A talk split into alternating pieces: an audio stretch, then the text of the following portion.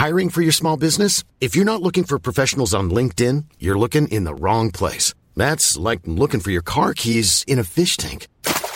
LinkedIn helps you hire professionals you can't find anywhere else, even those who aren't actively searching for a new job but might be open to the perfect role. In a given month, over 70% of LinkedIn users don't even visit other leading job sites. So start looking in the right place. With LinkedIn, you can hire professionals like a professional. Post your free job on linkedin.com slash people today. Werbung in der Man Cave. Heute mit was ganz Speziellem für Comic-Fans. Denn es gibt eine neue App in Deutschland.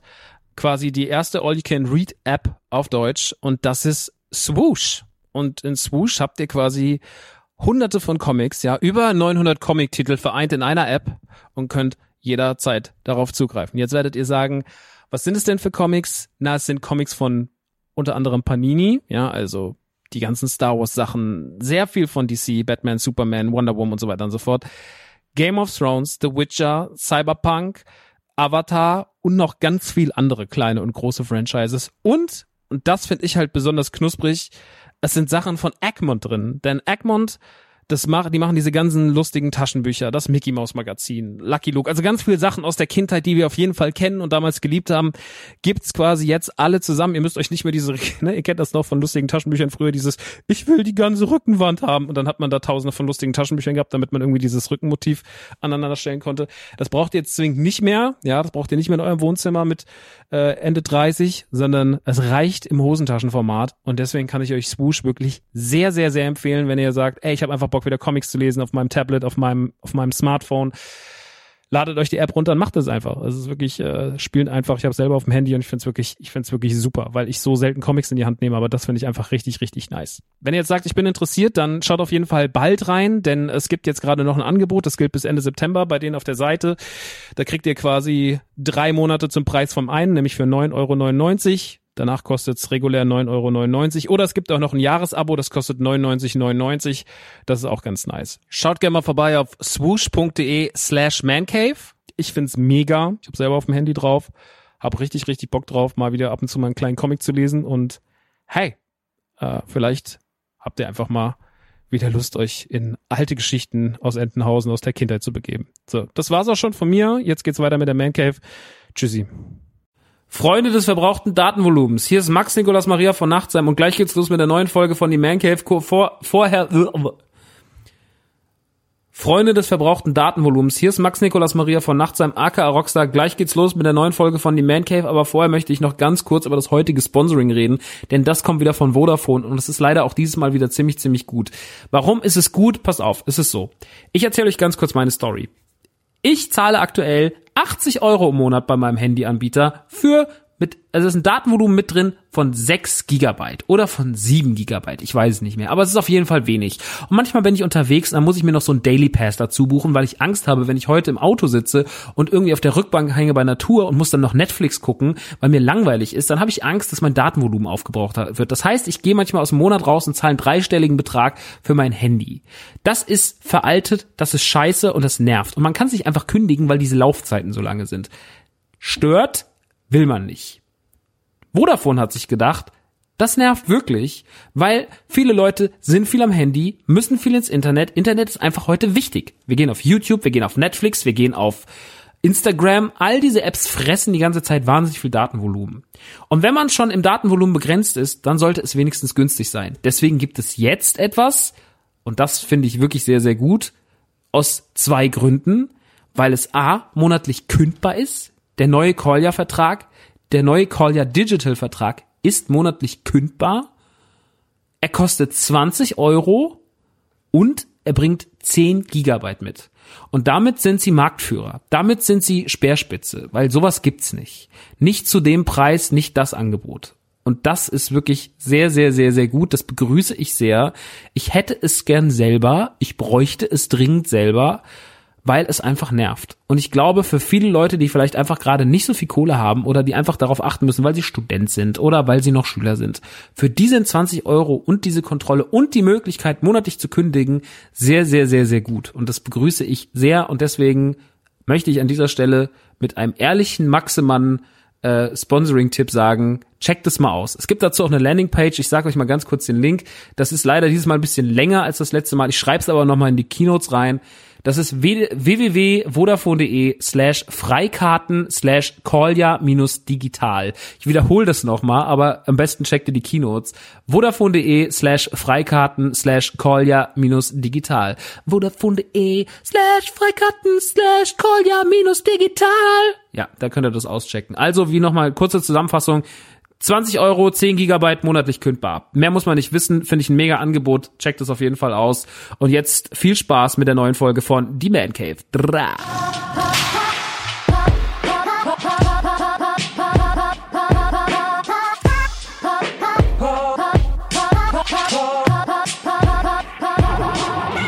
Leute, ich habe gerade mega viel Eis. Herzlich willkommen bei der Man Cave. Heute geht's um Control, das neue Spiel von Remedy. Es geht um Man of Medan, darum, dass ihr nicht mehr so viel meckern sollt und natürlich auch um die Kitana von Hasbro. Yeah.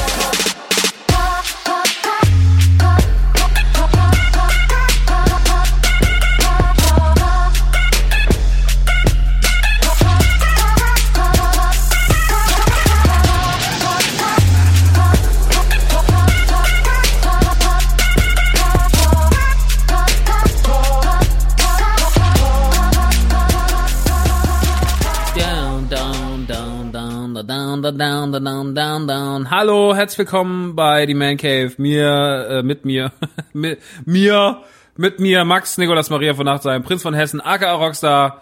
Und wir haben heute wieder einen pickepacke vollen Rucksack auf unserem Rücken gelagert. Bevor ich aber gleich an äh, die ganzen wichtigen Sachen äh, gehe, möchte ich noch ganz kurz sagen, ich gehe ja bald auf Comedy Tour und das ist im Oktober. Und es gibt jetzt noch für zwei Städte Karten von sechs Städten. Und ich glaube, für Leipzig gibt's noch so minus fünf. Also, nee, minus fünf, aber weniger als fünf. Und für Leipzig gibt's noch weniger als 20. Das ist jetzt der aktuelle Stand. Es kann sein, dass wenn dieser Podcast online ist, diese letzten Tickets auch weg sind. Ich möchte trotzdem nochmal darauf hinweisen, dass sie vielleicht auch noch da sind und dass es sie nur noch bei Eventim beziehungsweise CTS gibt. Das heißt, jeder Händler, der zum Beispiel Tickets ka- verkauft, wie zum Beispiel, ihr geht jetzt in der Region zu einem Laden und dann drucken die die ja aus und geben euch die Tickets direkt in die Hand. Und das ist alles CTS. Alles ist CTS, wo man im Endeffekt, die alle in diesem Netzwerk sind und Eventim ist da wahrscheinlich der allergrößte Anbieter. Also die haben auf jeden Fall noch die Karten. Die Karten waren auch noch äh, in anderen Stückzahlen auf krasser Stoff ver verfügbar. Die sind aber alle schon weg. Krasser Stoff ist, das ist der Shop von meinem Booking, dem Management, meinem alten Management, Beat the Rich und äh, vielen anderen Menschen, die da so agieren. Äh, unter anderem auch KIZ, Kraftclub und Casper etc. haben da alle irgendwie ihren exklusiven Kram. Und ja, da gibt's auch Tickets, aber die gibt's eh nicht mehr, deswegen müssen wir gar nicht länger über krasser Stoff reden. Aber es ist ein netter Shop, sind gute Leute. Warum Comedy Tour? Hm, vor 15 Jahren gab es einen traumatischen Auftritt im Quatsch Comedy Club von mir, damals aber nicht auf der Bühne im Fernsehen zum Glück, sondern nur auf der Newcomer Bühne.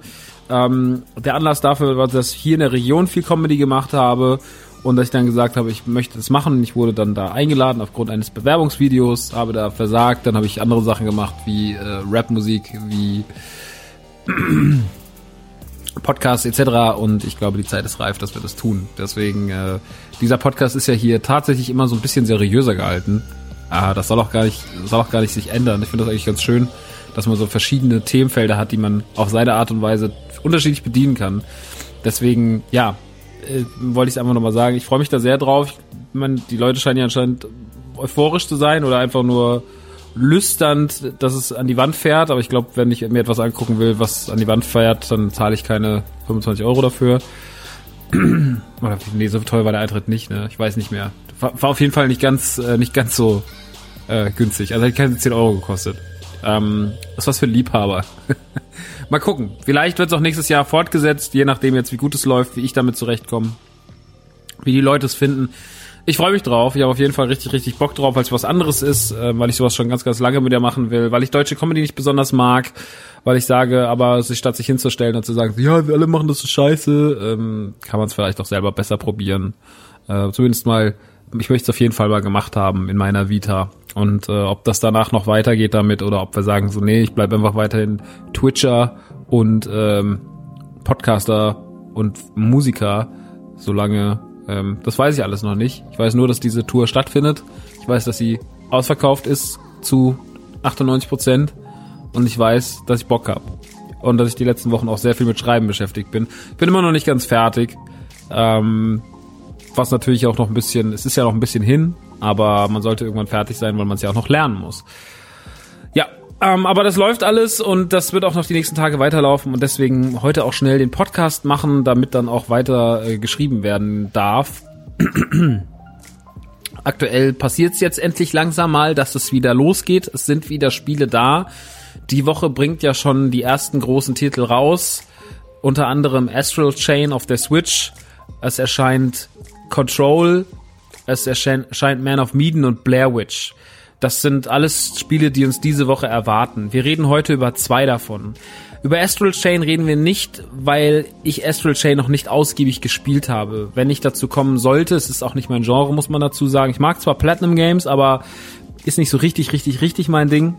Ich habe auch schon mal reingeguckt, die erste Stunde, die ersten eineinhalb Stunden, bin noch nicht so richtig mit warm geworden. Ist aber auch keine Grundlage, um Urteil sich zu erlauben. Blair Witch werden wir im Stream spielen am Freitag, diesen Freitag, wenn ihr dieses äh, Ding hier noch vorher hört. Am 30. August geht's los, dann äh, spielen wir abends um 20 Uhr, spielen wir Blair Witch. Generell, wenn euch der Streamingplan interessiert, der Streamingplan ist immer hinterlegt auf Instagram. Das heißt, ihr geht auf Instagram ähm, com slash themancave oder wenn ihr auf Instagram seid, in der App geht ihr auf themancave ohne irgendwas dazwischen. Folgt der ganzen Seite eh schon mal, weil die ganz süß ist, weil ich die ganz nett mache, weil das mein Baby ist. Und da findet ihr dann auch immer den Highlights. Man kann ja oben so Stories speichern, da findet ihr immer den aktuellen Plan hinterlegt. Ja, aktuell findet ihr aber da auch noch was anderes hinterlegt.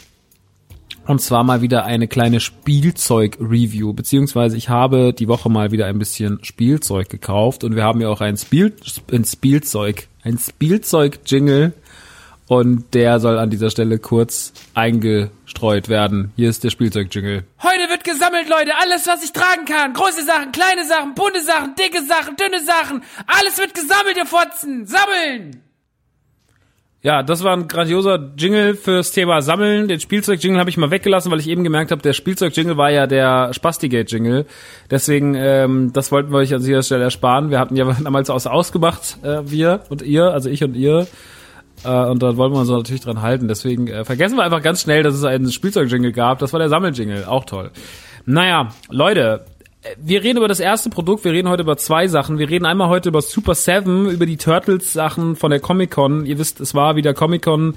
Das heißt, auf der Comic-Con werden immer neben tausende von Ankündigungen, dieses Jahr waren es ja wirklich extrem viel Ankündigungen, gerade auch auf der Seite von MCU etc., also von Marvel, ist da sehr, sehr viel passiert. Aber ähm, es gibt auch auf der Comic-Con neben tausenden von Superstars, die vorbeischauen, Leuten, mit denen man Fotos machen kann, und sehr, sehr viele Ankündigungen. Gibt es natürlich auch immer extrem viel Spielzeug von großen Firmen wie NECA, wie Funko, wie Hasbro, wie Kid Robot, aber auch Super Seven. Und Super Seven ist eine Firma, die ich sehr, sehr, sehr, sehr mag, weil sie die letzten Jahre cooles Zeug gemacht haben.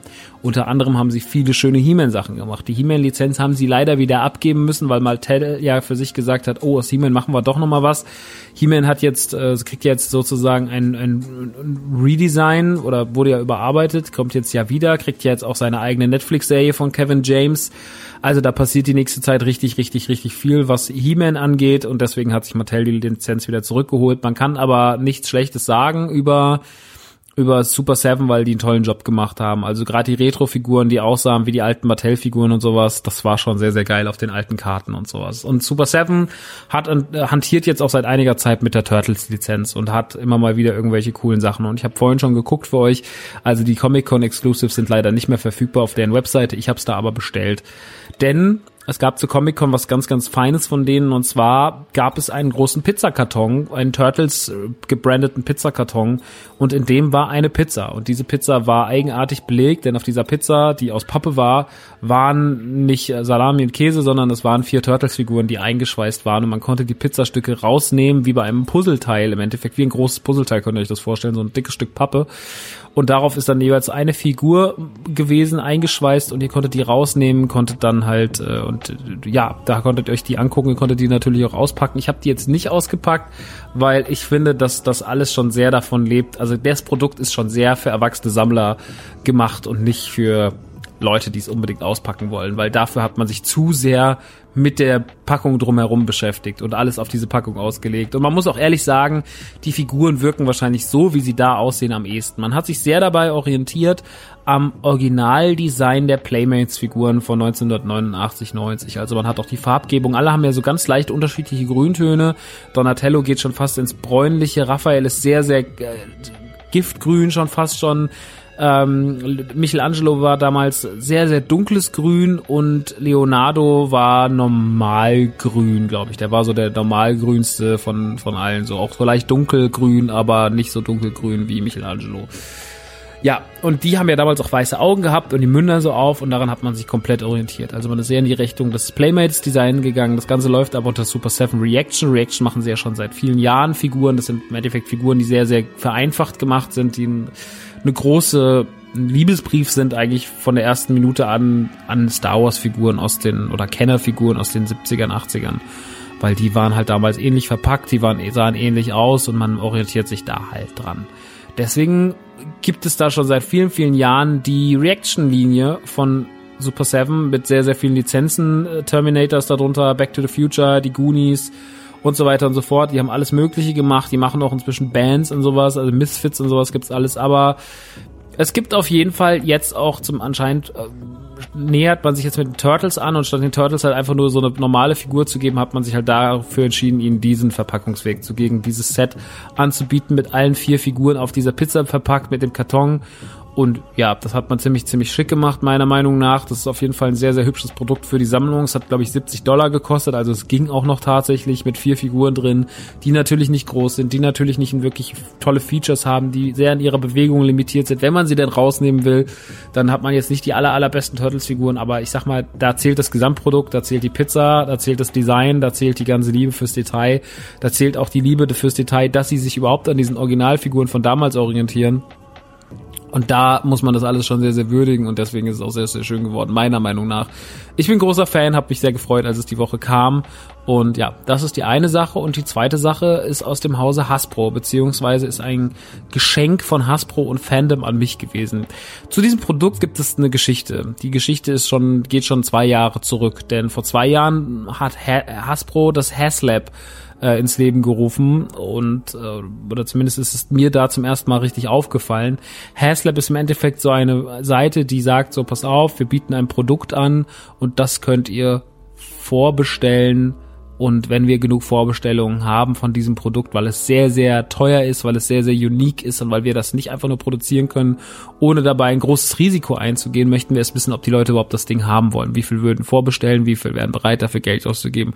Für ein Produkt, was nicht nur groß ist, sondern auch teuer ist. Und natürlich geht da die Zielgruppe überhaupt nicht mehr in Richtung Kinder, sondern da geht's wirklich nur noch um Erwachsene, die sagen so, ich will mir was Erwachsenes kaufen ich wollte mir damals diesen Gegenstand bestellen. Ich wollte mir dieses Ding damals kaufen, konnte es aber nicht tun, weil es nicht nach Deutschland shipper war. Das bedeutet, das ist ein riesengroßes Problem, das Ding hier überhaupt irgendwo zu bekommen. Ja, und da habe ich dann gesagt, so okay, alles klar, wenn es nicht geht, dann geht's nicht, dann lass ich's halt. Dann habe ich Pech gehabt. Ja, und dann habe ich das Ganze auch so ein bisschen vergessen und auch nicht mehr richtig beobachtet. Und ich wusste immer nur, dass halt ja, also Super Seven, um da nochmal ganz kurz die Brücke zu schlagen, hat das ja jetzt auch nochmal gemacht mit Snake Mountain von Masters of the Universe, der Burg von Skeletor. Das ist ein Riesenteil. Das ist, glaube ich, 1,30 breit und, glaube ich, 70 oder 80 Zentimeter hoch. Also wenn man sich das hinstellt, dann hat man wirklich irgendwie so, ein, so eine halbe, so ein halbes Zimmer voll gefühlt. Ähm, es ist riesengroß und das ist jetzt auch so einer von den Dingen, das konnte man auch vorbestellen.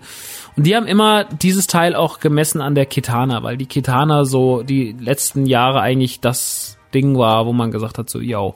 Denn es geht um die Kitana. Die Kitana, für die, die jetzt das Ding nicht ähm, zuordnen können, ist aus Episode 6, Rückkehr der Jedi-Ritter.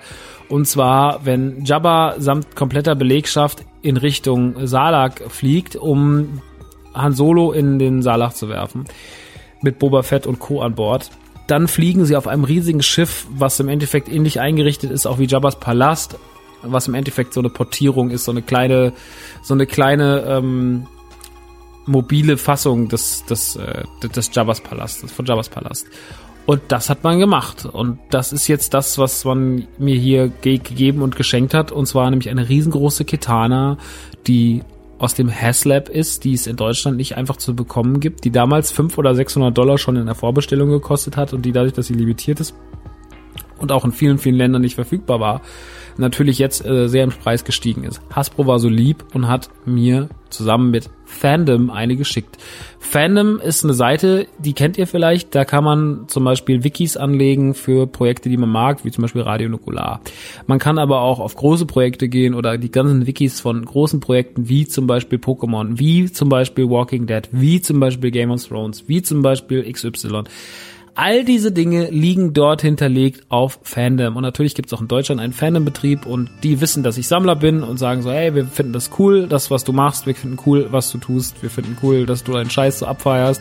Und wir haben hier die Möglichkeit, dir mit Hasbro so ein Ding zu schenken. Würdest du, würdest du es annehmen, wenn du einmal über unsere Seite redest und sowas. Und ich habe mich so sehr gefreut, weil ich diesen Gegenstand halt schon sehr, sehr geil finde und schätze und ja, ich da halt schon Bock drauf habe. Aber wie gesagt, das war halt dann einfach irgendwann außerhalb meiner Möglichkeiten.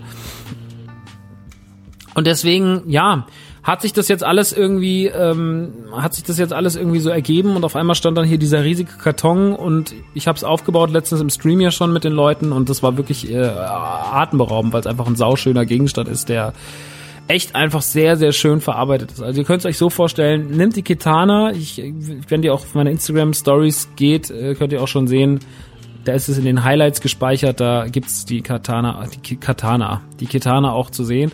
Ähm, und die ist wirklich 1,10 Meter breit oder sowas. Und äh, die ist an einem Stück, also man muss jetzt nicht viel anbauen. Das Einzige, was man draufbauen muss, ist das Dach und ein paar Details wie die Knarren und sowas.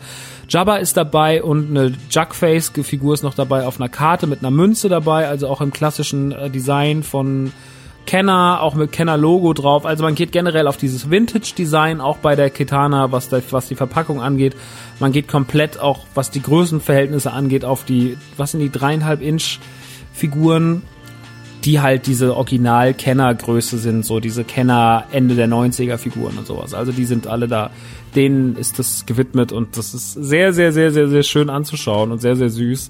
Ähm, und aber auch sehr liebevoll gemacht. Also einfach alles daran ist irgendwie geil, weil man hat riesige Stoffsegel drauf. Es fühlt sich alles irgendwie wertig an. Man hat vier kleine unsichtbare Füßchen, also so transparente Plastikfüßchen unten dran, damit das Ding auch noch ordentlich steht. Die Verpackung allein schon ist komplett auf dieses ganze Vintage-Ding getrimmt. Also sie sieht aus wie eine Star Wars-Verpackung aus den, aus den 80ern, aus Return of the Jedi. Ich habe ja den Original Millennium Falcon OVP äh, von Return of the Jedi drüben stehen im, im Arbeitszimmer, äh, in der Man Cave. Und das ist halt geil, ja, wenn man dann halt sowas hat. Und davon habe ich ein paar Sachen. So original verpackte Star Wars Sachen und sowas. Und daran orientiert man sich halt. Und das ist halt total geil, dass man überhaupt in diese Designrichtung noch geht. Dass man auch den alten, dass man halt auch den Leuten, die halt das Ding kaufen, nämlich ältere Leute wahrscheinlich, die mehr Geld haben und die das vor allem auch machen aus Retro-Gründen, denen schenkt man damit halt sehr, sehr, sehr, sehr viel, wenn man sagt so, ey, das erinnert dich an so viel, das triggert so viel. Und allein da ist man da schon sehr, sehr, sehr, sehr, sehr einen guten Weg gegangen, um das einem ordentlich irgendwie zu präsentieren. Dann ist es aber auch wirklich einfach nur ein bildschönes Schiff. Es ist wunderschön eingerichtet. Es ist wirklich jede Ecke, egal wo, wenn, auch wenn man sie eigentlich gar nicht mehr richtig sieht, wenn man schon fast gar nicht mehr drankommt, überall sind Details ähm, das Ding kann man an der Seite aufmachen mit drei äh, Schiebetüren, die man, also Schiebern, die man wegmacht und dann kann man halt reingucken. Da liegt dann Jabba drin. Dann sind da verschiedene noch Sachen an der Wand, Bilder. Ähm, hinten an der, Waffe, an, der, an der Wand hängen Waffen und man merkt halt, es ist nicht irgendwie nur draufgeklebt oder irgendwie nur so hin, hingezeichnet, sondern es ist wirklich irgendwie alles da drin. Es hat alles verschiedene Ebenen, es hat alles eine gewisse Haptik. Ähm, wenn was hölzern aussehen soll, dann hat man es auch so gemacht, dass es sich nicht nur, dass es nur hölzern aussieht, sondern dass es sich auch hölzern anfühlt und so. Also man hat da schon sehr, sehr viel Liebe reingesteckt Und man merkt ja, dass dieses Produkt bei seinem Preis auch wirklich dann die nötige Liebe fürs Detail bekommen hat, so dass man sich nicht darüber aufregen kann. Also ich habe da nichts gefunden, woran ich jetzt großartig meckern würde. Natürlich hätte ich mich über mehr Figuren im Package aufgefreut. Auf der anderen Seite ist es jetzt auch nicht mehr so ein Riesenproblem, in einen kleinen regionalen Spielzeugladen zu gehen oder so einen gebrauchten Second-Hand-Laden oder auf Ebay oder sowas und sich ein paar Figuren zu kaufen, weil wir wissen, gerade die Kennerfiguren aus den 90ern, die sind nicht so teuer. Die kosten ja auf Karten schon teilweise nur 10, 15 Euro. Und wenn man sich da so ein paar holt, sage ich mal, ausgepackt für 2, 3 Euro, ich habe mir, glaube ich, im Kuschelmuschel für 3 Euro zwei Figuren gekauft oder sowas noch, die ich mir reingestellt habe. Ich muss jetzt mal gucken, dass ich noch ein paar mehr bekomme, aber für den Anfang ist es erstmal cool und das macht halt mega Spaß, sich das anzuschauen. Deswegen, es ist wirklich ein wunderschöner Gegenstand. Es ist ein wunderschönes Schiff. Ich finde es toll, dass inzwischen in so eine Richtung gearbeitet wird und deswegen viel, viel Lob an Hasbro und vielen Dank natürlich auch an Hasbro und auch vielen, vielen Dank an Fandom, dass sie das möglich gemacht haben. Vielen, vielen, vielen Dank. Es gibt einen sehr, sehr netten Artikel zur Kitana von Fandom, den kann ich ja auch nochmal im Text verlinken und dann habt ihr auch da nochmal eine kurze Info, wenn ihr was über die Kitana wissen wollt und die freuen sich, wenn man mal kurz auf den Artikel klickt und Hallo sagt. Nun gut, das sei es nun vom Spielzeug und äh, jetzt möchte ich nochmal ganz kurz in eigener Sache was sagen und zwar bezüglich der Meckerkultur im Internet.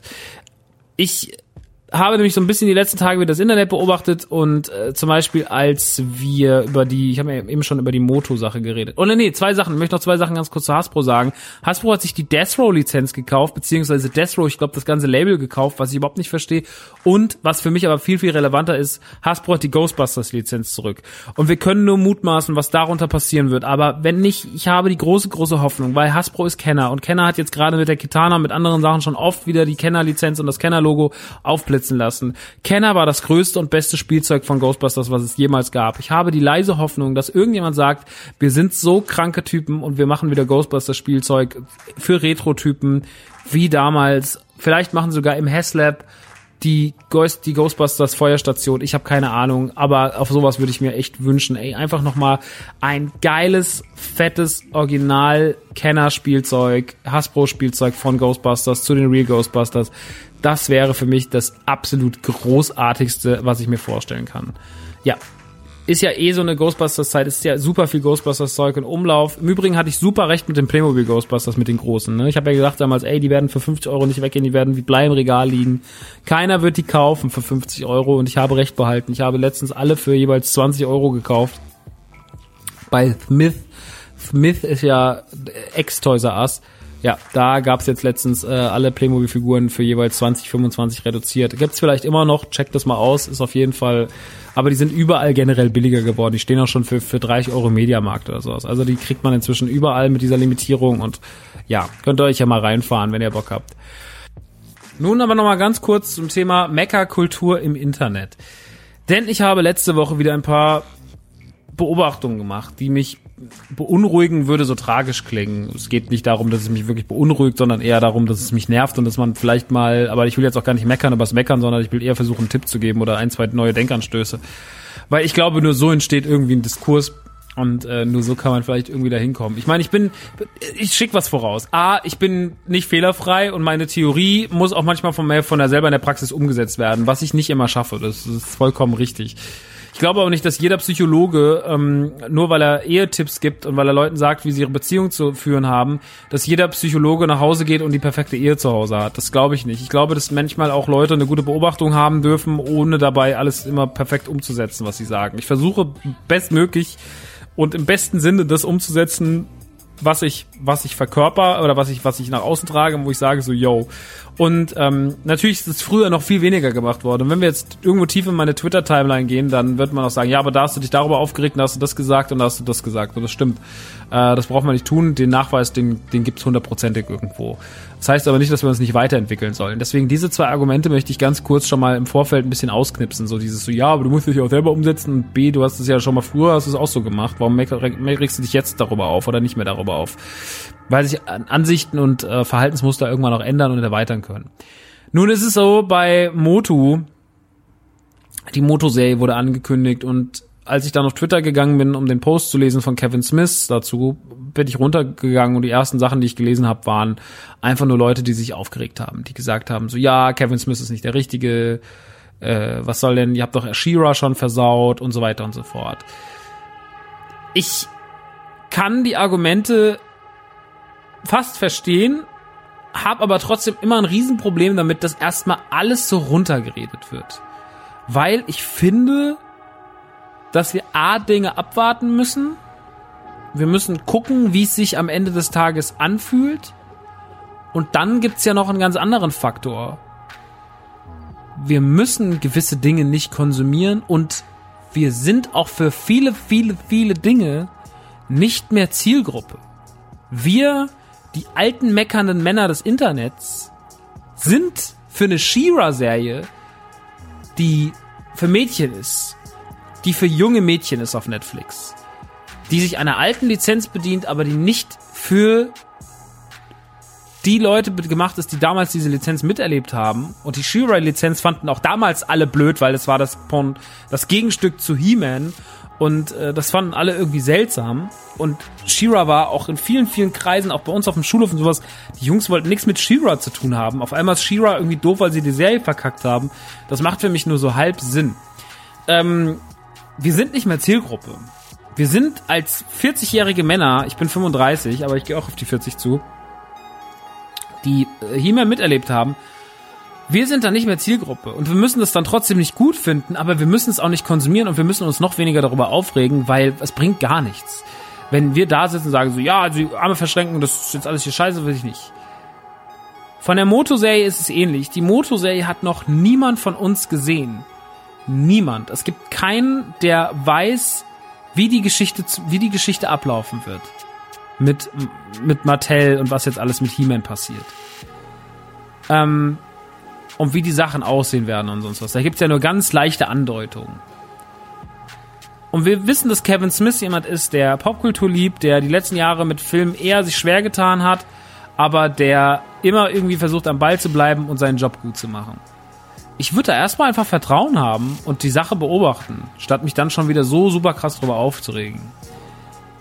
Ähnlich verhält sich es gerade bei Star Wars. Der Mandalorianer wurde angekündigt und das erste, was ich gelesen habe, war so, ja, ähm, als würdet ihr die Versprechungen, die ihr im Trailer habt, halten. Dann denke ich mir so, was ist denn die Versprechung?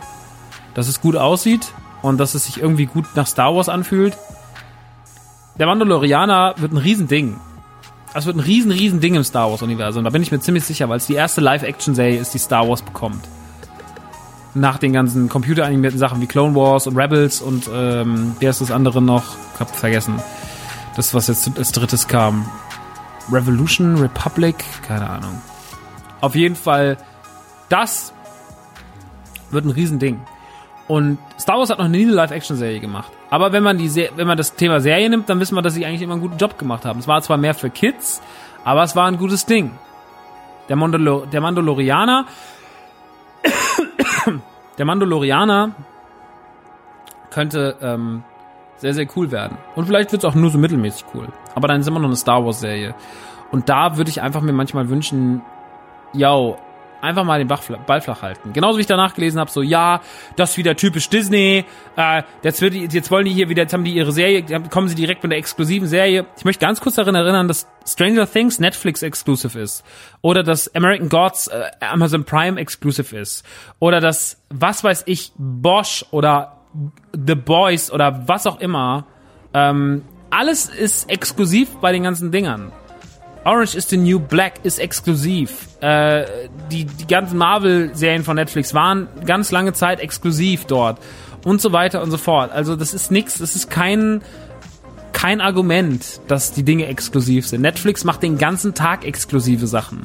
Warum? Weil das sie auszeichnet. Und Disney muss diese Dinge auch halt auszeichnen. In dem Moment, wenn Disney Plus kommt, müssen die Vollgas geben und die gehen mit einem Kampfpreis von 6,99 ins Programm.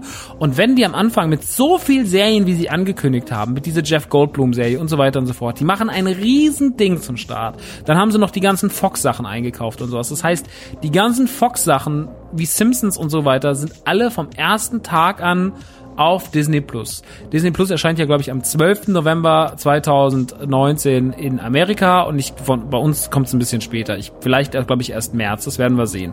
Auf jeden Fall wird es kommen und dann wird es da sein und es wird bestimmt, bestimmt, bestimmt fantastisch. Und schön. Und man kann sich da sehr, sehr viel drauf angucken. Und für 6,99, ich bin immer so, wenn Leute sich darüber aufregen, dass sie sich ein Abo machen müssen für 6,99, um eine Serie zu gucken, auf die sie Bock haben, plus ein riesiges Angebot an anderen Sachen zu bekommen und alles ist exklusiv produziert und sonst was, dann seid ihr es vielleicht einfach manchmal nicht wert. Dann habt ihr einfach Pech gehabt. Ich kapiere das nicht. Es war das Disney Plus, wie oft ich gelesen habe, dass die Leute über Disney Plus aufregen, dass man jetzt noch 6,99 für Disney Plus zahlen muss. Ich verstehe, dass es manchmal nervt mit so vielen Abos, aber dann macht man halt vielleicht auch mal einen Abstrich. Also ich brauche zum Beispiel ich sag wie es ist, braucht man Amazon Prime nicht unbedingt. Ich glaube, dann gehe ich lieber auf Disney Plus, weil mir da mehr Sachen zusagen. Ähm, aber ich muss mich auch gar nicht entscheiden, weil ich mir denke, selbst wenn ich drei große Abos habe, wie Disney Plus, wie Netflix und wie Amazon Prime, dann zahle ich am Ende des Tages vielleicht mit allem drum und dran vielleicht 40 Euro im Monat, maximal eher 30. Dann bin ich so, yo, ähm, dafür kriege ich ungefähr, habe ich früher vielleicht äh, eine DVD-Box von einer Serie bekommen. Ja, oder drei, vier Filme, wenn es gut lief. Von, wenn die relativ, wenn ich relativ neue haben wollte. Und inzwischen kriege ich ein riesiges Angebot davon, von Exclusives, von Sachen, die ich noch nie sehen, gesehen habe und so weiter und so fort. Das finde ich schon alles beachtlich.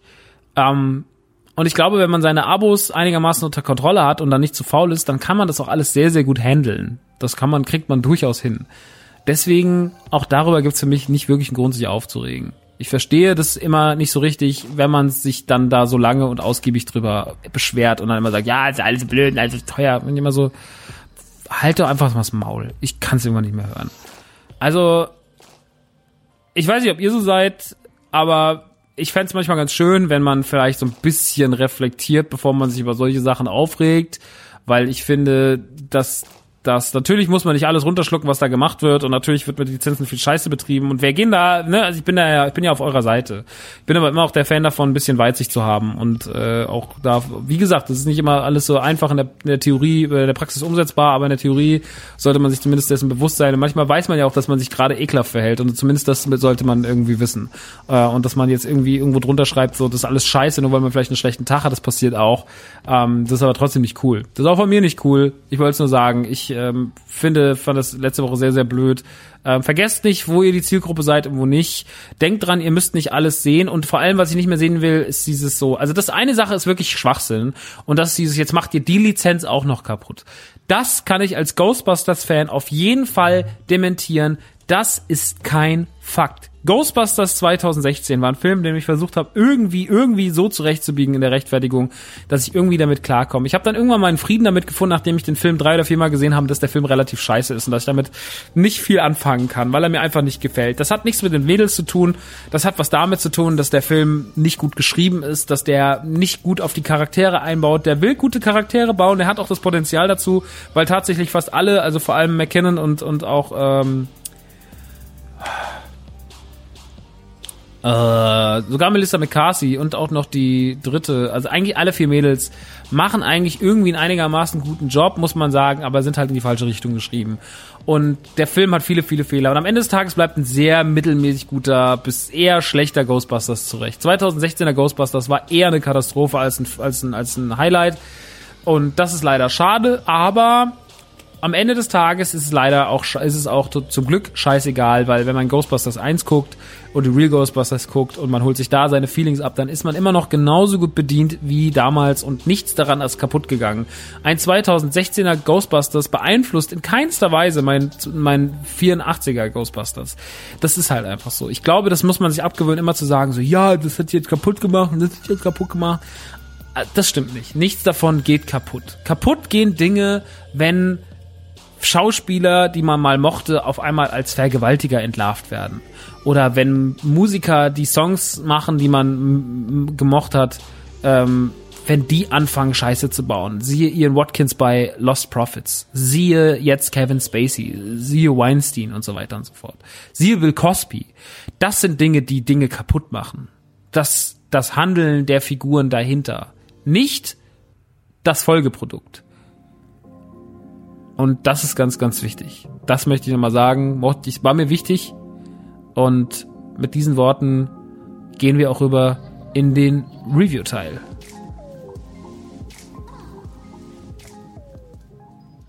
Hören Sie mal ganz genau hin. Okay, hör ich jetzt hören, hören Sie jetzt mal ganz genau hin. Ja. Das habe ich nicht verstanden. Ja, hören Sie doch noch mal ganz genau hin. Hören Sie doch, was er mach, sagt. Mach ich, ja? Ah, es gibt Reviews. Genau. Ja, und wir gehen direkt in die erste Review rein, denn wir reden jetzt über das neueste Spiel von Supermassive, äh, von den Supermassive Studios. Die haben damals schon Until Dawn gemacht. Das ist auch schon wieder vier fucking Jahre her. Oder sind sogar fünf? Nee, es müssten vier Jahre sein. Vier Jahre ist es her, da kam ungefähr auf den Zeitraum genau, nämlich auch nach der Gamescom Until Dawn raus. Ein Horrorspiel, was auf der gleichen Geschichte basiert oder auf der gleichen Technik basiert oder den gleichen Mechanismen basiert, wie zum Beispiel auch äh, Heavy Rain oder Detroit. Also man trifft Entscheidungen im Spiel.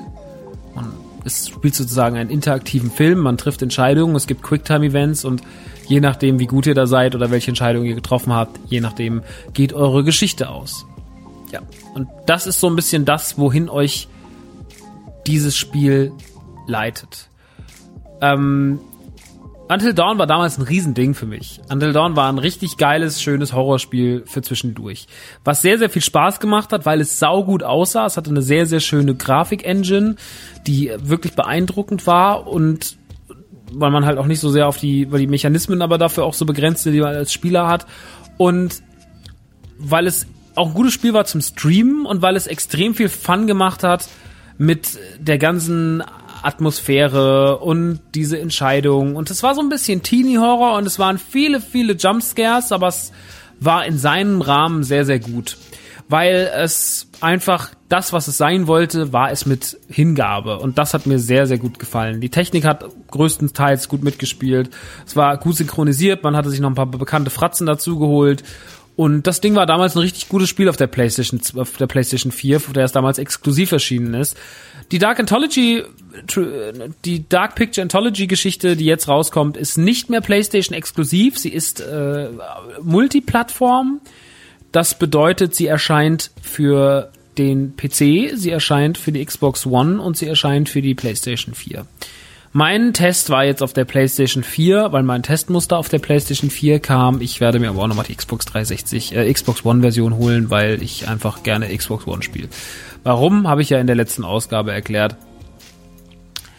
Ja, und jetzt ist dieses Spiel da und dieses Spiel ist der erste Teil dieser großen Dark Picture Anthology, wo man sich dazu entschieden hat, immer kleine Horrorgeschichten in so ein Spiel zu gießen.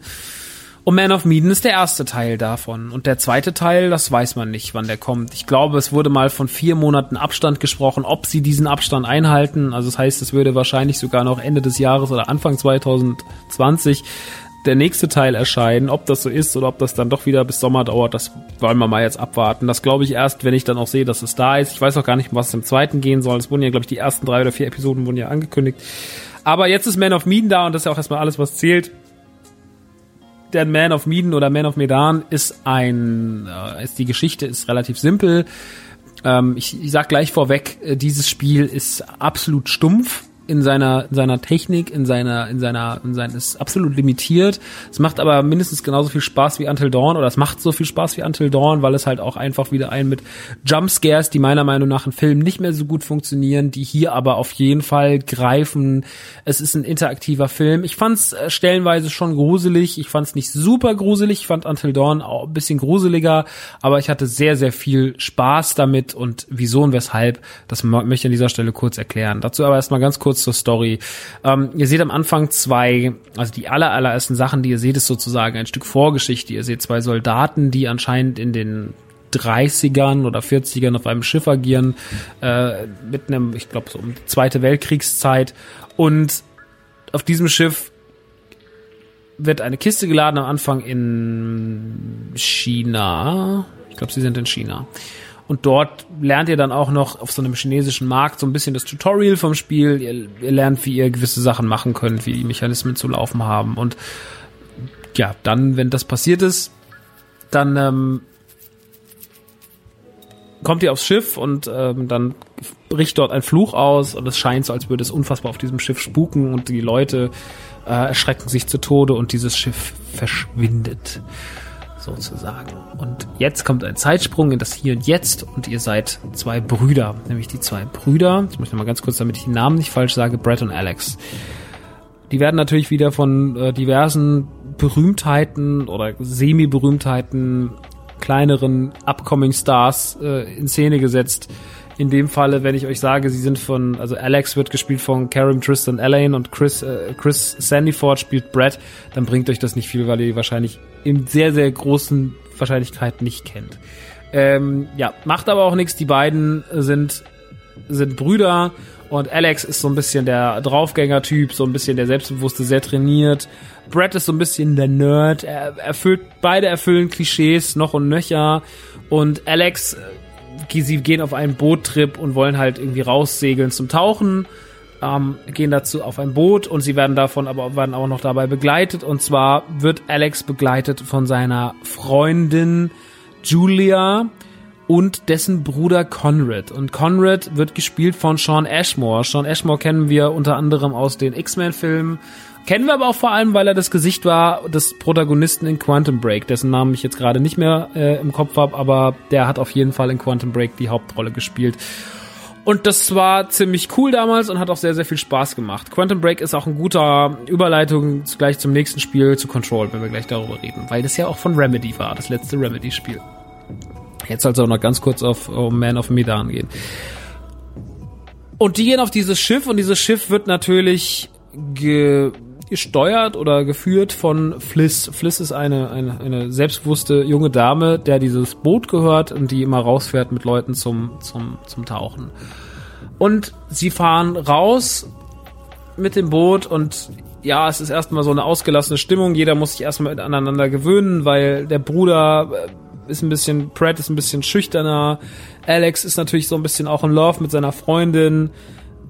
Conrad ist so ein bisschen, spielt ein bisschen das Arschloch, baggert immer Fliss an. Fliss ist halt äh, tough genug, um dem immer wieder Widerworte zu geben. Und man merkt schnell, man dealt hier mit sehr, sehr, sehr, sehr vielen äh, Klischees. Und dann passieren zwei Dinge. Es kommt ein Boot vorbei ähm, von ein paar, von ein paar, ja, Jungs, die halt aus Versehen irgendwie in ihre Richtung fahren. So scheint es zumindest die sie beobachten und zu denen, denen passiert dann irgendwie ein Unglück, die crashen so ein bisschen zusammen, die Jungs regen sich darüber auf und äh, denen geht dann was am Boot kaputt, also diesen diesen anderen Typen, die sehen schon alle ziemlich drü die sehen schon alle ziemlich kriminell aus, muss man sagen. Einer mit so einem äh, mit so einem blinden weißen Auge, der so richtig böse aussieht, Olsen und so. Und die die fahren dann aber weg nach dem Unfall. Und das ist das Erste, was passiert. Und das Zweite, was passiert, ist, dass Alex, Alex und Julia ähm, tauchen gehen auf dem Meeresgrund, weil sie dort ein Wrack finden von einem abgestürzten Flugzeug und da wollen sie rein und das untersuchen sie. Ja, und das sind so die zwei Sachen, die man wissen muss und danach würde ich gar nicht mehr so viel verraten, weil ich glaube, dass die Geschichte, die jetzt nicht super ausufern groß ist, auch sehr davon lebt, dass ihr sie selber erfahrt. Das sind so die ersten zwei Sachen, die man noch erwähnen kann und dann wird's natürlich, bleibt's natürlich nicht dabei. Die bleiben dann auf dem Schiff und dann passieren natürlich Sachen. Und was da genau passiert, das erfahrt ihr im Spiel selber. Das sei an dieser Stelle nicht verraten. Ich habe es ja schon gesagt, in seiner in seinem Umfang ist Man of Medan in dem Sinne limitiert, dass ihr nicht viel machen könnt als Spieler. Ihr benutzt lediglich eure Tasten, um mal was wohin zu steuern. Ihr steuert eure Figur natürlich, ihr lasst sie laufen, ihr untersucht ein bisschen die Schauplätze, könnt natürlich wieder allerhand finden. Es gibt Fotos, die ihr finden könnt, die euch Hinweise darauf geben, wie die Story weitergehen könnte. Ähm, ihr könnt natürlich, äh, ihr müsst natürlich auf, in unerwarteten Stellen Quicktime-Events machen. Das heißt, ihr müsst die Story immer aufmerksam schauen, weil es könnte auch mitten sein, dass auf einmal mitten in der Story ein Quicktime-Event kommt, was ganz entscheidend ist. Und wenn ihr das nicht löst, äh, geht euch eine eurer Figuren flöten. Und denn da ist es genauso wie bei Until Dawn. Ihr habt die Möglichkeit, das Spiel zu überleben mit allen Figuren oder auch mit keiner einzigen. Und ich bin jetzt rausgegangen, glaube ich, mit zwei Überlebenden von fünf. Ähm, das war jetzt nicht so die Mega-Statistik. Und äh, ja, da geht natürlich noch ein bisschen mehr, deswegen wird auch im zweiten Run, wenn wir es diese Woche streamen, äh, wenn ihr diesen Podcast gerade ganz, ganz frisch hört, wenn er gerade rausgekommen ist, dann habt ihr um 20 Uhr die Möglichkeit, mir dabei zuzugucken, wie ich dieses Spiel streamen werde. Denn um 20 Uhr heute geht das los. Aber dieser Podcast wird ja erst um 18 Uhr ver veröffentlicht, wenn da fällt das Embargo für Man of Medan. Ja, und deswegen äh, ist es ist es noch ein bisschen ist es noch ein bisschen hin. Ja, ähm, was soll ich sagen? Ich ich mochte Man of Medan gerne, weil es mir sehr viel Spaß gemacht hat, so wie mir Until Dawn Spaß gemacht hat. Was ich sagen muss, was meinem Ende hat mir nicht, hat mich nicht befriedigt. Ähm, was ich nicht sagen kann, ob das jetzt daran lag, dass die zwei Figuren äh, nur noch da waren oder dass mich generell die Auflösung gestört hat. Also ich glaube, eher hat mich die Auflösung gestört, die fand ich nicht so pralle. Aber naja, also so, ich meine, es ist halt wirklich ein Teenie-Horrorfilm. Ich finde nicht ganz äh, ein Horrorspiel. Ich finde die Auflösung, den Kniff am Ende nicht ganz so schlau wie bei Until Dawn. Until Dawn war auch abwechslungsreicher, weil der Horror ein anderer war. Until Dawn hat ja gesagt, so, ey, äh, irgendwie, da gab's dann von Clown-Horror über so Gespenster-Horror, über so Folter-Horror, gab's ja alles Mögliche. Also die ganzen Genres eigentlich irgendwie alle durchgeskippt. Da haben sich eine sehr, sehr große Geschichte drumherum geschrieben, um zu sagen, so, okay, wir möchten so agieren, wir möchten alles irgendwie mal anschneiden. Das war natürlich äh, nicht unsmart von den, von den Machern und deswegen hat das auch alles irgendwie gut funktioniert. Ja, am Ende des Tages bleibt Man of Medan auf jeden Fall ein nettes Spiel für zwischendurch, ist auf jeden Fall nicht einer der großen Blockbuster 2019, das macht aber auch gar nichts, denn solche Spiele wie das funktionieren super in Streams, funktionieren super mit Freunden, funktionieren super, ähm, wenn man das auch einfach mal abends auf der Couch spielen will, denn es gibt nämlich auch die Möglichkeit, das Spiel so zu zocken, dass jeder eine Figur übernimmt und nicht nur man selber alle Figuren spielt. Man kann das also auch mit seinen Freunden gemeinsam spielen. Das habe ich jetzt nicht gemacht, aber es ist halt ein Wiederspielwert, ist auch bei einer Spielzeit von vier bis fünf Stunden da, trotzdem, weil ihr ja allerhand äh, machen könnt. Und weil es so viele Möglichkeiten gibt, an, da zu verschiedenen Enden zu kommen, dass ihr auf jeden Fall das Spiel zwei, dreimal ruhig durchzocken könnt. Deswegen spiele ich sie auch zum Beispiel ein zweites Mal, habe auch Until Dawn damals ein zweites Mal gespielt, weil die Länge gemessen am Wiederspielwert ist dann einfach irgendwie okay und dann kann man sagen, okay, ich gucke jetzt mal, ob ich ein besseres Ende rausbekomme. In der Hinsicht ist, ist das alles super. Am Ende des Tages gab es uns zwei, drei technische Schlamper. Ähm, ich fand manchmal die Synchro ein bisschen Lippen, nee, war nicht lippensynchron äh, obwohl ich es auf Englisch gespielt habe. Und ja, so Sachen halt, so Kleinigkeiten. Macht aber alles nichts. Am Ende des Tages ist Man of Medan, äh, ein, oder Man of Medan, ich weiß immer nicht so richtig, wie man es ausspricht, ist ein, ein, ein sehr nettes Spiel für zwischendurch. Es macht sehr, sehr viel Spaß und für Leute, die seit Until Dawn mal wieder auf was Neues warten, was in die Richtung geht, ist es auf jeden Fall ein gefundenes Fressen. Ähm, ist von meiner Seite auf jeden Fall eine klare Empfehlung. Es ist auch nicht allzu gruselig. Es ist irgendwie so ein gutes Jumpscare-Spiel und ein paar Mal ist man so und dann ist man aber auch wieder so, ach ihr Arschlöcher und das ist irgendwie schön. Es ist sehr charmant auf seine Art und Weise. Es hat ein bisschen das Problem wie bei Until Dawn, dass die Figuren nicht so richtig charmant sind. Also die Figuren findet man, bei Until Dawn gab es ja auch keine Figur, die man wirklich sympathisch fand und das muss ich ja auch sagen bei Man of Medan. Ich finde hier so keine Figur so richtig sympathisch. Also da leidet das Spiel schon so ein bisschen ähm, drunter. Aber das macht nichts. Ähm, am Ende des Tages bleibt es ein sehr, sehr netter Snack für zwischendurch für Horrorfans und äh, das, was wahrscheinlich bald im Kino meiner Meinung nach nicht mehr funktioniert, nämlich typischer Jumpscare-Kram, der funktioniert hier in Spieleform immer noch sehr, sehr gut. Und deswegen von mir ein Däumchen nach oben für äh, Dark Picture Anthology, Man of Medan, Man of Medan. Der zweite Titel, über den wir heute reden werden, ist der neueste Titel aus dem Hause Remedy. Das ist nämlich Control. Control, oder ganz kurz erstmal ein paar Worte zu Remedy. Remedy läuft unter der Aufsicht, unter der Hand von Sam Lake. Sam Lake hat Spiele mitzuverantworten wie Max Payne, hat damals auch Max Payne sein Gesicht geliehen, hat Alan Wake gemacht und Quantum Break. Das sind so die größten Titel, die man von ihm kennt. Es gab noch einen etwas kleineren, den Namen habe ich gerade vergessen, aber es, das sind so die Remedy-Aushängeschilder und wir haben ja vorhin schon gesagt, Sean Ashmore hat auch damals in Quantum Break der Hauptfigur sein Gesicht geliehen. Max Payne war ein atmosphärisches Meisterwerk, hat die Bullet Time erfunden. Damit hat Sam Lake oder Remedy im Allgemeinen die Videospielwelt verändert, weil die Bullet Time einfach ein, ein unfassbares Mittel damals war, ein unfassbares Stilmittel. Und auch in den Folgejahren hat Remedy eigentlich immer wieder geil abgeliefert. Alan Wake war ein unfassbar tolles, äh, exklusives 360-Spiel und Quantum Break war ein sehr, sehr tolles, exklusives Xbox One-Spiel. Ähm, über mit, mit ganz viel Innovation drin, dass man auch zwischendrin, also man konnte so Einfluss auf die Geschichte nehmen, dass dann auch die Videosequenzen, die dazwischen liefen, sich die von echten Schauspielern kamen, verändert haben. Und die Handschrift von Sam Lake ist immer schon sehr kryptisch zu sein, sehr, sehr viele Ebenen ins Spiel reinzubringen. Also man kann sehr viel finden, was das Spiel noch, das Erlebnis des Spiels noch größer macht, was noch mehr Hintergründe verrät von Story-Elementen. Also man findet Dokumente, die man lesen kann. Es gibt Videosequenzen. Und das hat er schon immer irgendwie, da war schon immer irgendwie ein Wert drauf auf eine eigensinnige, Remedy-artige Inszenierung. Und jetzt kommt Control. Über Control war im Vorfeld meiner Meinung nach, oder ich wusste persönlich nicht so viel von Control und habe mich aber wahnsinnig drauf gefreut. Habe aber auch gar nicht viel mitbekommen. Irgendwie war das auf einmal jetzt, hieß es so, ja, Control kommt dann schon nächsten Monat. ich war so, das kommt jetzt schon raus. Ich dachte, das kommt so 2021, aber nein, es kommt jetzt und es ist da und ich habe es schon gespielt. Viel gespielt. Und wir werden heute darüber reden. Quantum Break war damals für mich eines der Spiele 2016. Eines der Jahrestitel. Ich glaube, ich habe es damals sogar mein Xbox Top 10 bei Greenscreen auf die 1 gewählt. Und ob ich das heute nochmal so machen würde, weiß ich nicht, aber ich würde es definitiv in die Top 10 wählen, weil es extrem gut war und mich extrem geflasht hat und mir extrem viel Spaß gemacht hat. Das lag zum einen natürlich wieder an der Inszenierung, das lag aber auch darum, dass es extrem filmisch war, das lag an einem sehr guten Kampfsystem, es lag an geilen Kulissen, es lag einfach an der Atmosphäre. Und natürlich erhofft man sich von Control, was in eine ähnliche Richtung geht, weil Control also wie gesagt, ich habe mich gar nicht mit beschäftigt, was ich aber auch dann auch mit Absicht mache. Ich habe einmal den Trailer gesehen auf der E3 2017 oder 18 und seitdem war das Ding für mich ein rotes Tuch. Seitdem ist da nicht mehr viel passiert.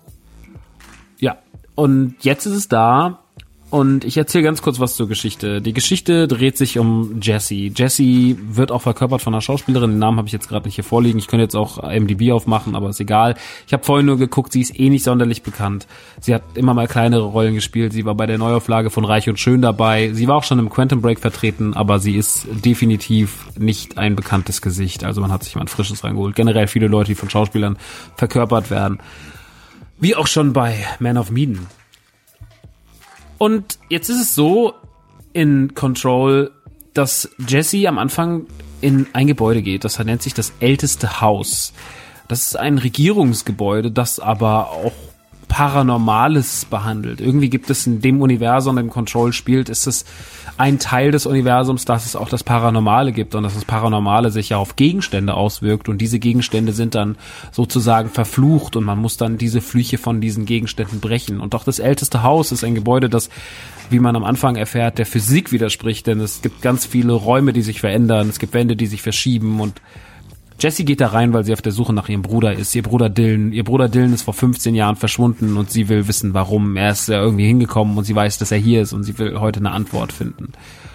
Und dann geht sie in dieses Gebäude rein und möchte eigentlich den obersten Vorstand sprechen, den, den Leiter des Ganzen. Und dieser Leiter erschießt sich kurz bevor sie sein Bü Büro betritt. Weil dieses Gebäude unter einem Fluch liegt, es herrscht das Zischen, wie sie es nennen, The Hiss. Und die Menschen, die wachen in diesem Gebäude, werden in gewissen gewissen Bereichen verflucht von diesem Zischen, schweben dann in der Luft oder greifen halt auch an. Nicht alle greifen an, manche hängen auch einfach nur in der Luft, aber viele, viele, viele sind verflucht und äh, haben halt Jagd auf Jesse gemacht. Die Sache ist aber dann noch viel tiefer, weil Jesse trotzdem auf Überlebende trifft und auch Leute, die das im Griff haben. Es gibt so Maschinen, die trägt man wie so eine Weste beim Laser, beim Laserpoint spielen eigentlich irgendwie. Da ähm, kann man dieses Zischen unterbrechen und sie tritt, äh, sie trifft dabei auf so eine Sicherheitssekretärin oder Sicherheitskraft, die immer in so einem, in so einem Zentrum sitzen und das ist auch so ein bisschen der Ausgangspunkt eures Geschehens. Ihr macht euch also auf die Suche nach eurem Bruder. Ihr werdet auch noch äh, zur Leiterin ernannt, obwohl der Mann tot ist und man euch aber nicht die Schuld dafür gibt, weil man weiß, dass das Zischen war. Werdet ihr zur Leiterin ernannt, aus mysteriösen Gründen. Die Leiterin ist da, sagt man immer wieder, sie ist jetzt hier. Und ihr müsst mit der Situation dealen, ihr müsst euren Bruder suchen, ihr müsst dem Zischen nachgehen, ihr müsst wissen, was das ist und ihr wollt es im besten Fall auch noch besiegen. Und ihr habt auf einmal Verantwortung für dieses mysteriöse älteste Haus. Und das ist die Ausgangssituation. Und das ist viel. Das ist sehr viel. Weil, und da nimmt sich Sam Lake wieder alles raus, was er in seiner Schreiberei ausufernd liebt. Er ist komplett quer. Allein diese Geschichte mit diesen Gegenständen, die verflucht sind. Das ist mal ein Fernseher, das ist mal irgendwie ein Pony von einem Karussell. Diese Gegenstände, es ist auch einfach mal nur eine Floppy Disk. Ganz am Anfang ist es mal eine Floppy Disk. All diese Gegenstände geben euch, müsst ihr besiegen, müsst ihr bekämpfen, müsst ihr sozusagen heilen. Und dann kriegt ihr neue Fähigkeiten. Dafür geht ihr dann in so eine komische Astralebene rein und dann könnt ihr auf dieser Astralebene wie in einem Tutorial eure neuesten Move lernen, Moves lernen. Und ihr bewegt euch auch nicht, wie man es eigentlich kennt von allen anderen Remedy-Spielen. Da ist der große, große Unterschied nicht einfach auf einer geraden Geschichte, die ihr verfolgt, in verschiedene Kapitel unterteilt, sondern ihr seid sozusagen in einer Open World oder in diesem Open House. Denn ihr seid eigentlich nur in diesem Gebäude unterwegs. Aber dieses Gebäude ist halt riesengroß. Das ist halt ein Riesentrakt mit Gefängnissen, mit Sicherheitsabteilungen, mit Büros und dazu noch das ganze Mysteriöse, was noch viele Ebenen mehr aufmacht, was auch für Überraschungen sorgt. Und damit müsst ihr dealen. Eure Spielfigur hat einen Skilltree, der durch Missionen, die erledigt werden können, immer erweitert wird. Das könnt ihr auch in Nebenmissionen machen, denn auch hier ist wieder das typische Open-World-Phänomen in Anführungsstrichen. Ihr habt Nebenmissionen zur Auswahl. Es ist jetzt nicht so, dass ihr irgendwie Auto fahren müsst und äh, noch irgendwelche Ringe einsammeln müsst, wie man das vielleicht jetzt aus, aus, was weiß ich, Crackdown kennt, sondern ihr seid schon auf Missionen, die sehr storylastig sind, basiert. Die ganze Geschichte. Und deswegen macht's auch Spaß und man hat nicht das Gefühl, man muss jetzt hier unnötig viele Missionen reinquetschen. Es ist schon alles irgendwie sehr durchdacht und dazu kommen halt tausende von Sachen, die wir einsammeln können. Also all das, was ich vorhin schon gesagt habe, was so die Handschrift ist von Remedy und Sam Lake, das kommt wieder zur Geltung. Auf den Fernsehern laufen mysteriöse Sendungen über irgendwelche kleinen, äh, so, eine Puppensendung, die aber ganz gruselig wird. Und sowas hat man ja schon immer mal gesehen bei Remedy und auch da kommt wieder halt die Atmosphäre. Also Control nimmt sich schon sehr, sehr ernst und geht auch in seiner Geschichte und seiner Atmosphäre ganz tief und wird ganz düster teilweise. Und das ist erstmal alles, was ich an Control super finde. Dass man halt merkt, dass es wieder diese Remedy-Handschrift hat, dass man gesagt hat, okay, wir gehen einen anderen Weg, wir gehen mal auf so eine ähm, open-worldigere Umgebung, die natürlich immer noch nicht Open World ist, aber wo man halt rumreisen muss, wo es Kontroll, Kontrollpunkte gibt. Ähm, man muss diese, es gibt Räume, die verschieben sich, die müsst ihr dann erstmal reinigen, dann müsst ihr da den Kontrollpunkt aktivieren und so schlagt ihr euch durch. Ihr könnt dann immer an diesen Kontrollpunkten, die agieren so ein bisschen wie so ein Lagerfeuer, da könnt ihr dann entweder Schnellreisen machen, könnt wieder zu anderen Punkten oder ihr könnt halt auch an eurem Skilltree feilen, ihr könnt noch Waffenmods aufbauen. Ihr müsst auch mal Waffenmods, die ihr findet, wegwerfen oder auseinandernehmen, um daraus Teile zu generieren, um dann wieder bessere Waffenmods zu kriegen und natürlich könnt ihr auch eure Waffen aufmotzen mit Punkten, die ihr einsammelt. Also es gibt viel zu sammeln, es gibt viel zu tun, es gibt viel und individuelles für euch als Spieler zu tun. Und das Ganze hat schon fast einen gewissen Metroidvania-Vibe, weil ihr natürlich zum einen immer mehr Skills bekommt. Ihr kriegt irgendwann später zum Beispiel Skills zum Schweben. Das heißt, ihr könnt dann auch in Be äh, Bereiche rein, in denen ihr vorher vielleicht nicht drin wart. Es gibt Sicherheitskarten, die kann man sich schon fast vorstellen wie Schlüssel bei Resident Evil. Also ihr habt dann die Möglichkeit von Sicherheitsstufe 1 bis 6 Türen zu öffnen.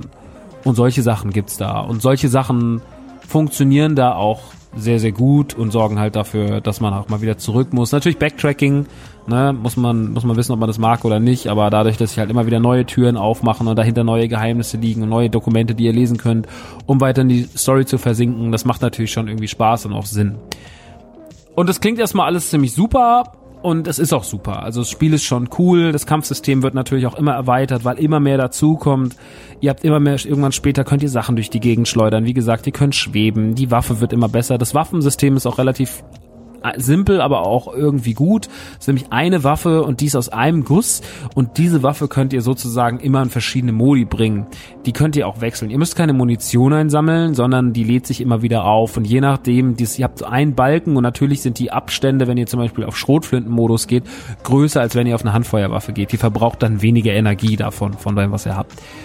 Ja, und das alles gepaart mit, mit Sound, mit Ästhetik, mit Atmosphäre ist erstmal ein grundlegend gutes Spiel. Es gibt aber auch leider ein großes Aber hinter, hinter Control. Und das ist ein größeres Aber als bei anderen Remedy-Spielen. Denn äh, zum Beispiel, ich nehme jetzt mal Quantum Break als direkten Vergleich, weil das auch damals das Spiel war, wo ich auch sagte, ja, die Grafik ist so eigensinnig, die ist so ein bisschen schummerig und ähm, aber irgendwie macht es Bock und irgendwie ist es technisch sauber. Ich glaube, Quantum Break hat damals auch ein bisschen geruckelt, aber das war nicht so erheblich. Jetzt ist es so, also es gibt so ein paar Sachen, über die man reden muss, leider, wenn man über Control redet. Und das ist zum einen erstmal neben einer Geschichte, die einen verwirrt und die man vielleicht auch nicht zu hundertprozentig checkt, wenn man es nur nebenbei spielt, die einen auch vielleicht immer so ein bisschen vereinnahmt, weil man immer denkt, so, was passiert denn jetzt hier eigentlich, sorgt für so ein gewisses Unbehagen. Das ist aber nicht schlimm, das ist nicht unbedingt ein negativer Punkt, das ist halt einfach so. Für mich ist die Geschichte sehr anstrengend zu verfolgen. Und ähm, wenn man sagt, man, man erwartet jetzt mal was Casual-mäßigeres, dann ist Control auf jeden Fall die falsche Adresse, weil dieses Spiel ist auf jeden Fall komplex, was die Story angeht. Aber das werden die Leute auch lieben, deswegen soll das kein Kritikpunkt sein. Kritikpunkte finden sich eher in der Technik wieder. Bleiben wir nochmal bei den Kontrollpunkten. Manchmal, wenn man stirbt, und man stirbt halt auch mal ganz gerne, geht man halt zurück zum Kontrollpunkt. Die Sachen, die man unterwegs erledigt hat, die bleiben erhalten. Also man muss jetzt nicht wieder alles einsammeln.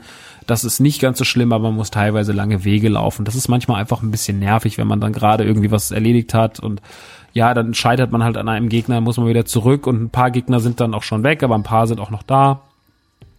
Das ist dann irgendwie ein bisschen nervig. Was aber das aller, aller, aller, allergrößte Manko für mich ist, das nimmt Control so ein bisschen die Qualität, ist tatsächlich der Fakt, dass die Technik versagt teilweise. Und damit meine ich, dass die Framerate einbricht, dass das Ding das nicht schafft. Ich habe auf der Xbox One S mein Muster gezockt und die Xbox One X äh, ist natürlich noch ein bisschen leistungsfähiger als die S, aber die S muss das packen. Und dieses Spiel ist jetzt auch nicht so unfassbar grafisch beeindruckend, dass es das nicht schaffen kann. Leider ist es so, wenn viele Gegner kommen, dann werden die Kämpfe oft hektisch. Man muss diese Taktik, die sie bei Quantum Break hatten, die funzt hier meiner Meinung nach nicht so gut, sondern man ist auch oft eher schon in so einen wahlloseren Kampf verstrickt. Und, und das ist das große, große Manko, es ruckelt teilweise so sehr, dass es das Spielgeschehen beeinflusst und dass man auf einmal auch einfach tot ist. Und das ist halt, was meiner Meinung nach nicht geht. Schon gar nicht 2019, schon gar nicht im Studio wie Remedy, weil wenn die Technik so hart reinfickt, dass das Spiel versagt, dann ist es leider sehr, sehr nervig. Und die Passagen gibt's immer mal wieder. Immer dann, wenn viel auf dem Bildschirm los ist. Ich meine, klar, es explodieren Sachen, ähm, es sind viele Gegner auf dem Bildschirm, die leuchten dann noch, dann nimmt ihr irgendwas hoch, dann fliegen Sachen durch die Gegend, die Umgebung ist relativ belebt, überall sind Schränke, es fliegen viele Sachen rum. Auch teilweise könnt ihr die Wände bröckeln und sonst irgendwas. Also die Umgebung wird auch teilweise beschädigt. Das ist schon alles aufwendig, aber das packt halt die Technik nicht. Und da muss man sich fragen, gehen wir dann vielleicht einen Schritt zurück. Und das finde ich halt schade, weil das ein paar Mal dafür gesorgt hat, dass es Frustmomente gab auf dem Bildschirm und dann auch auf der Couch, wo ich auch dann zum Beispiel bei einem Endgegnerkampf gesagt habe, so nö, den spiele ich jetzt erstmal nicht und habe dann 24 Stunden pausiert, weil ich mich so darüber geärgert hatte. Ich habe ihn dann geschafft, aber das sind halt Sachen, die, die, die mindern halt den Spaß, den man haben könnte. Und das Allerschlimmste daran ist, dass wenn man dann stirbt, dass man extrem lange Ladezeiten hat. Also dass man fast mit einer Minute Ladezeit rechnen kann. Und das sind halt Dinge, die nerven. Und die sind Abstriche. Und da muss man sagen, verliert Control halt an gewissen Punkten. Und die nehmen Control die Überqualität, die es haben könnte. Das ist eigentlich der größte Kritikpunkt. Äh, der größte Kritikpunkt ist, dass es, dass es halt technisch oft verkackt. Und das ist schade, weil hinter Control steckt ein extrem gutes Spiel, das sehr nischig ist trotz allem, sehr aufwendig, wie man es halt von Remedy kennt, aber trotzdem auch sehr nischig. Und man merkt wieder, dass der wirre Geist von Sam Lake und seinem, seinem Team in diesem Spiel steckt und dass er da ist. Und ich habe Liebe für Control, ich habe viel Liebe für Control, ich habe viel Liebe für Remedy, aber trotzdem muss man halt sagen, dass so Sachen halt einfach nicht gehen, weil sie nerven und weil sie das Spiel beeinflussen. Negativ. Und das ist sehr schade und das finde ich doof und deswegen, yo, blöd gelaufen in der Hinsicht. Das muss man leider sagen. Ja, das ist aber auch der größte Kritikpunkt. Wie gesagt, sehr wirre Story, da muss man sehr aufmerksam sein. Ich kann nicht garantieren, dass ich alles verstanden habe. Aber es ist halt mal wieder auch irgendwie ein anderes Erlebnis, ja. Es ist halt, es geht halt weg vom, vom üblichen vom üblichen Ballerspiel, sondern geht halt in eine ganz andere Richtung nochmal und macht nochmal ganz viele andere Ebenen auf und eine gute Erzählstruktur und dass man sich so ein bisschen in dieses Open-World-Ding getraut, getraut hat. Das ist auch cool. Ich muss sagen, manchmal ist es ein bisschen verwirrend, weil die Karten nicht besonders gut gemacht sind. Das ist leider auch nicht so geil. Es gibt natürlich Schnellreisepunkte und sowas, aber ja, manchmal muss man auch erstmal raffen, wie es jetzt eigentlich weitergeht. Darüber kann man wegsehen, aber auch da hätte man sich vielleicht noch ein, zwei Gedanken mehr machen müssen. So, ich glaube, da ist dann einfach, da war es dann mangelnde Erfahrung oder einfach sich äh, das falsche System dafür ausgedacht. Das ist dann halt so, das muss man, da muss man über, drüber hinwegsehen.